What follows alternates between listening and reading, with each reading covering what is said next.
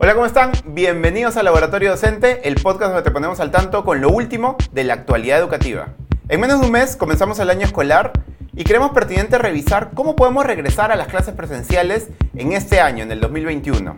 Para ello, vamos a basarnos como siempre en revisar la investigación educativa y también tomar casos exitosos de países que ya lo han logrado. Así que sin más, comencemos.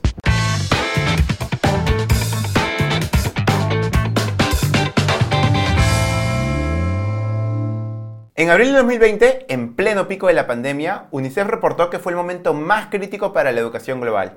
El 91% de los estudiantes pararon de estudiar. La mayoría de escuelas se cerraron. A partir de mayo, poco a poco las escuelas fueron regresando, más en modalidad virtual, pero también en modalidad presencial o semipresencial. Es justamente a partir de estas experiencias que se han hecho bastantes investigaciones durante el 2020 y que creemos que nos pueden dar luces de cómo podemos regresar de manera óptima a las clases presenciales en Latinoamérica. Veamos entonces qué nos dice la investigación con respecto a la transmisión del COVID en las escuelas. Un primer estudio publicado por la revista Nature de investigadores alemanes, publicado en octubre del 2020, nos dice primero que en comunidades donde la transmisión del COVID es baja, es muy seguro regresar a las clases presenciales.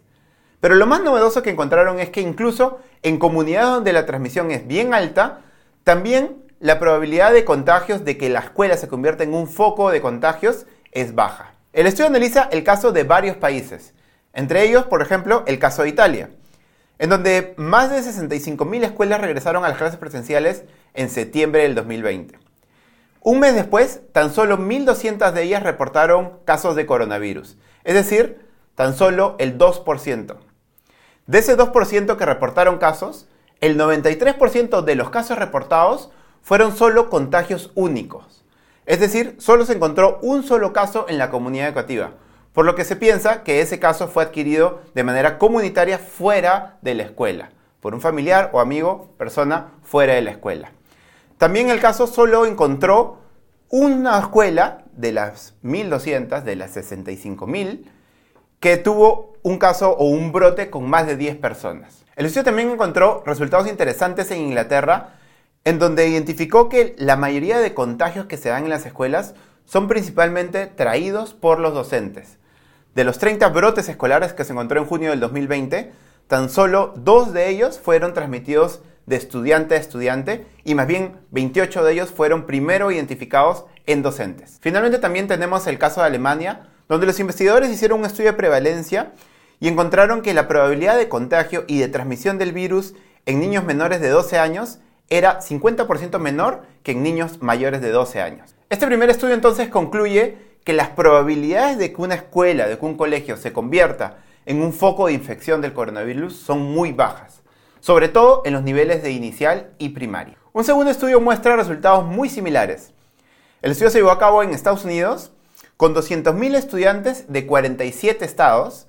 El estudio se llevó a cabo por la Universidad de Brown, de Rhode Island, y lo que encontró es que la probabilidad de que estudiantes se contagien, estudiantes entre 12 y 17 años, es el doble que la probabilidad de que estudiantes entre 5 y 12 años se contagien del coronavirus. Resultados nuevamente muy similares al primer estudio.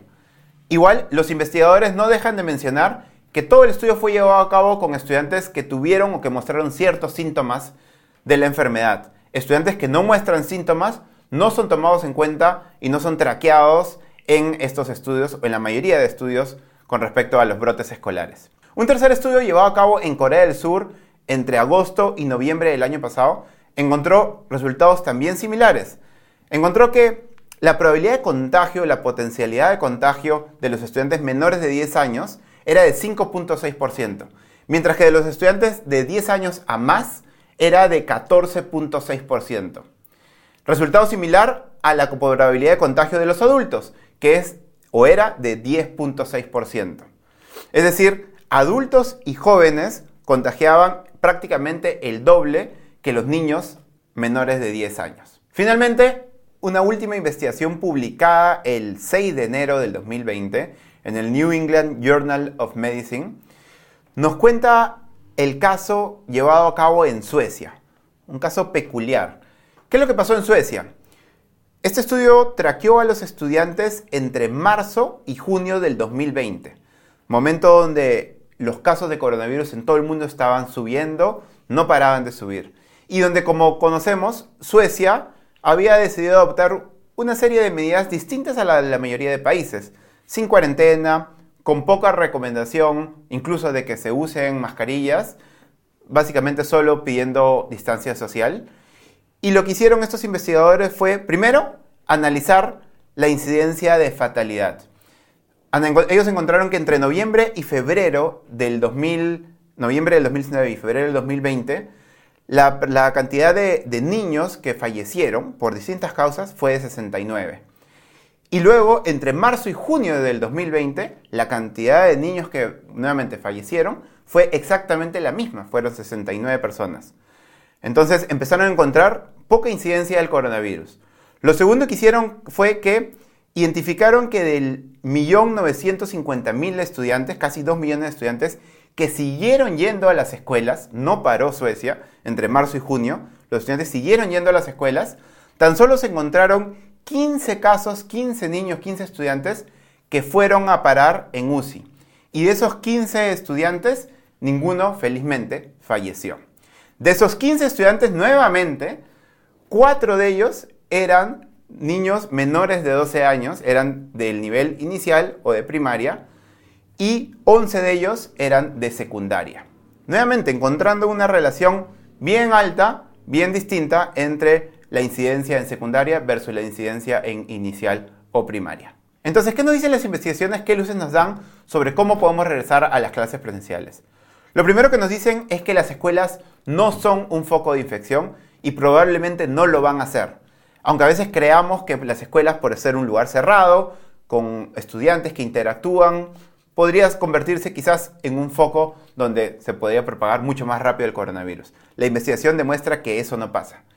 Y sobre todo, lo segundo es que no pasa en los niveles más bajos, en el nivel inicial y en el nivel primaria.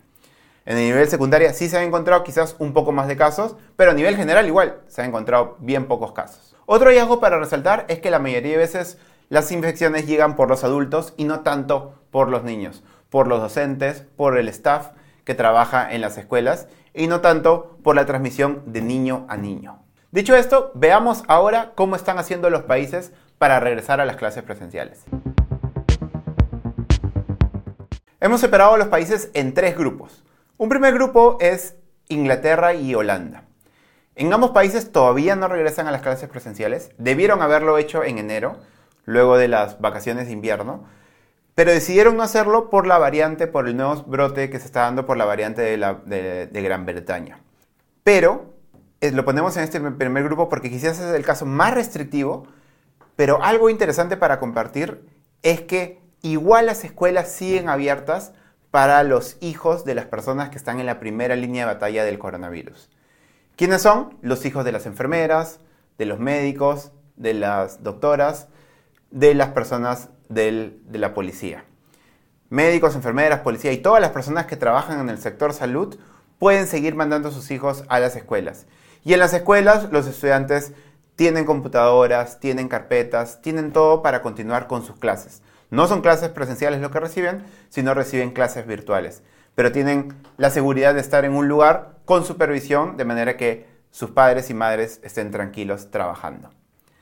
Un segundo grupo son Francia, Italia y España. En los tres países ya regresaron a las clases presenciales y están siguiendo de cierta manera lo que la investigación sugiere. Inicial y primaria están yendo de manera permanente de lunes a viernes, una presencialidad totalmente completa. Incluso en Francia y España, los estudiantes de con, con años menores a 6 años no tienen que llevar la mascarilla. Los niños mayores de 6 años sí llevan la mascarilla. En todos los casos, igual hay cierto distanciamiento social y todos los protocolos COVID que conocemos. En los tres países también los docentes dan pruebas de coronavirus cada una o dos semanas, de manera que el gobierno se puede anticipar a posibles brotes escolares. En un tercer grupo tenemos a México y a otros países más que están siguiendo la misma línea. En esos países todavía no se ha regresado a las clases presenciales de manera masiva solo en algunas zonas rurales o en algunos lugares donde el semáforo está en verde, es decir, que hay pocos contagios o pocos contagios comunitarios alrededor de esas escuelas. Pero algo interesante para resaltar de estos países es que están poniendo a los docentes en los primeros grupos para la vacunación. La investigación además nos ha dicho, y respalda eso, porque la investigación nos ha dicho que la mayoría de contagios o los primeros contagios que se dan en las escuelas son porque, por lo general, los docentes fueron los que fueron los primeros contagiados, los que quizás trajeron el virus. En ese sentido, vacunar a los docentes es una forma de priorizar la educación, es una forma de que los docentes, el personal alrededor de la escuela, todos los adultos de la escuela puedan estar más tranquilos de que finalmente no van a ser contagiados por el coronavirus y de cierta manera se regrese más rápido a la educación presencial, a que la mayoría de estudiantes en esos países retornen a las aulas y tengan una educación de excelencia. Las experiencias que hemos visto de estos seis países y las investigaciones que también hemos compartido nos dan, creo yo, bastantes luces de cómo podemos hacer en Latinoamérica para ya regresar a las aulas con nuestros estudiantes. La incidencia es baja, la probabilidad de que se convierta la escuela en un foco nuevamente también es baja y si hay que priorizar, prioricemos a los estudiantes de inicial y primaria. Prioricémoslo porque la posibilidad de contagio es muchísimo menor aún que los estudiantes de secundaria. Prioricémoslo porque también son los que más se ven perjudicados por su desarrollo intelectual y sobre todo su desarrollo socioemocional. Así que creo que la investigación ya respalda la posibilidad de que empecemos a regresar, de que la política pública empiece a pensar de manera seria y sin dudar que ya podemos regresar a las clases presenciales en este 2021. Ya no hay excusas. Experiencias exitosas hay, investigaciones que respaldan el regreso a clases también las hay. Así que es cuestión de diseñar bien una política, de poner todos el hombro, de trabajar juntos, docentes, comunidad educativa, estudiantes, ministerio, direcciones regionales, todos para que esto se pueda dar lo más pronto posible. Esto fue todo por hoy. Seguimos aprendiendo, seguimos reflexionando juntos. No dejen de compartir este video a todas las personas que creen que este tema les va a ser útil y que les puede ayudar incluso a tomar mejores decisiones. Cuidémonos entre todos, nos vemos la próxima semana. Chao.